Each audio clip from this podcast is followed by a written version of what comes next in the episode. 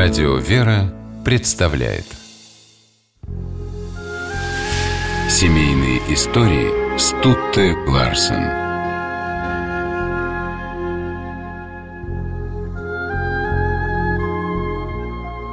По большим церковным праздникам во всех православных храмах звучат каноны, песнопения, прославляющие Христа, Богородицу и святых. Многие из этих канонов написаны братьями Иоанном Дамаскиным и Косьмой Маюмским. Почти всю жизнь они не расставались, вместе совершали духовные подвиги, вместе творили.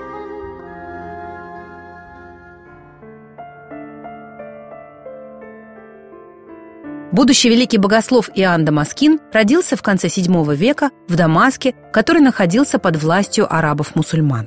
Он был сыном вельможи, принадлежавшего греческой православной диаспоре, сборщика налогов Сергия Мансура.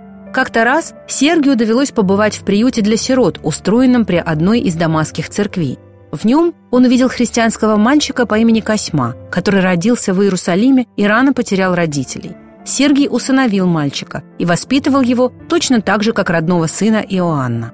Для Иоанна и Косьмы отец выкупил из рабства сицилийского монаха, которого тоже звали Косьма. Монах учил мальчиков грамматике, философии, богословию, стихосложению. Когда Иоанн и Косьма достигли совершеннолетия, они стали чиновниками в городской администрации. Но эта стезя тяготила братьев. Однажды Иоанн сказал Косьме, «Неужели ради этого мы прошли полный круг наук? Нет, мы учились мирской мудрости, чтобы она привела нас к мудрости духовной, которая достойнее и чище мирской, ибо приносит пользу и спасает душу. Иоанн и Косьма раздали все свое имущество, продали земельные наделы, отпустили рабов и в 712 году отправились в монастырь святого Саввы в Палестине. Здесь братья сначала были в послушании у духовных наставников, выполняли только грубую работу, забыв на время по настоянию старцев о богословии и поэзии.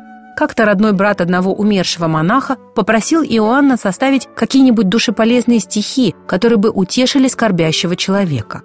Иоанн сочинил песнопение «Кая житейская сладость, вся суета человеческая, человецы, что в суеме темся», которые до сих пор исполняются во время церковного обряда погребения. Услышав эти песнопения, старцы обители святого Саввы уже не препятствовали Иоанну и Косьме заниматься духовной поэзией. Через несколько лет слава братьев стала столь велика, что иерусалимский патриарх Иоанн V поручил именно им составить каноны праздника Преображения для храма на горе Фавор. Братья показывали друг другу свои черновики, советовались, сравнивали, но не соревновались. В 526 году император Лев Исавр издал указ, с которого начались гонения на иконы – Сами священные образы предписывалось уничтожать, а почитатели икон объявлялись еретиками. Косьма, узнав об указе, обратился к брату. «Иоанн, в отличие от тебя я не силен в философской аргументации, а ведь она требуется для опровержения иконоборцев. Посмотри, какое смятение в народе произвел поступок Льва и Савра. Люди в большинстве своем боятся пренебрегать царскими указами.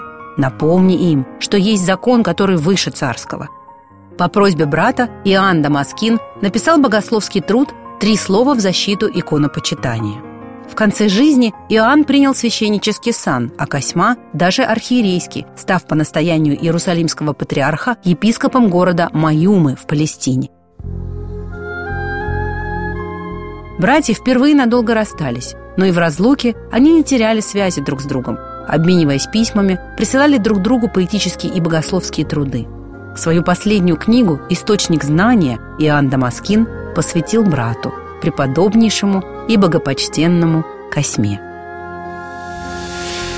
Семейные истории –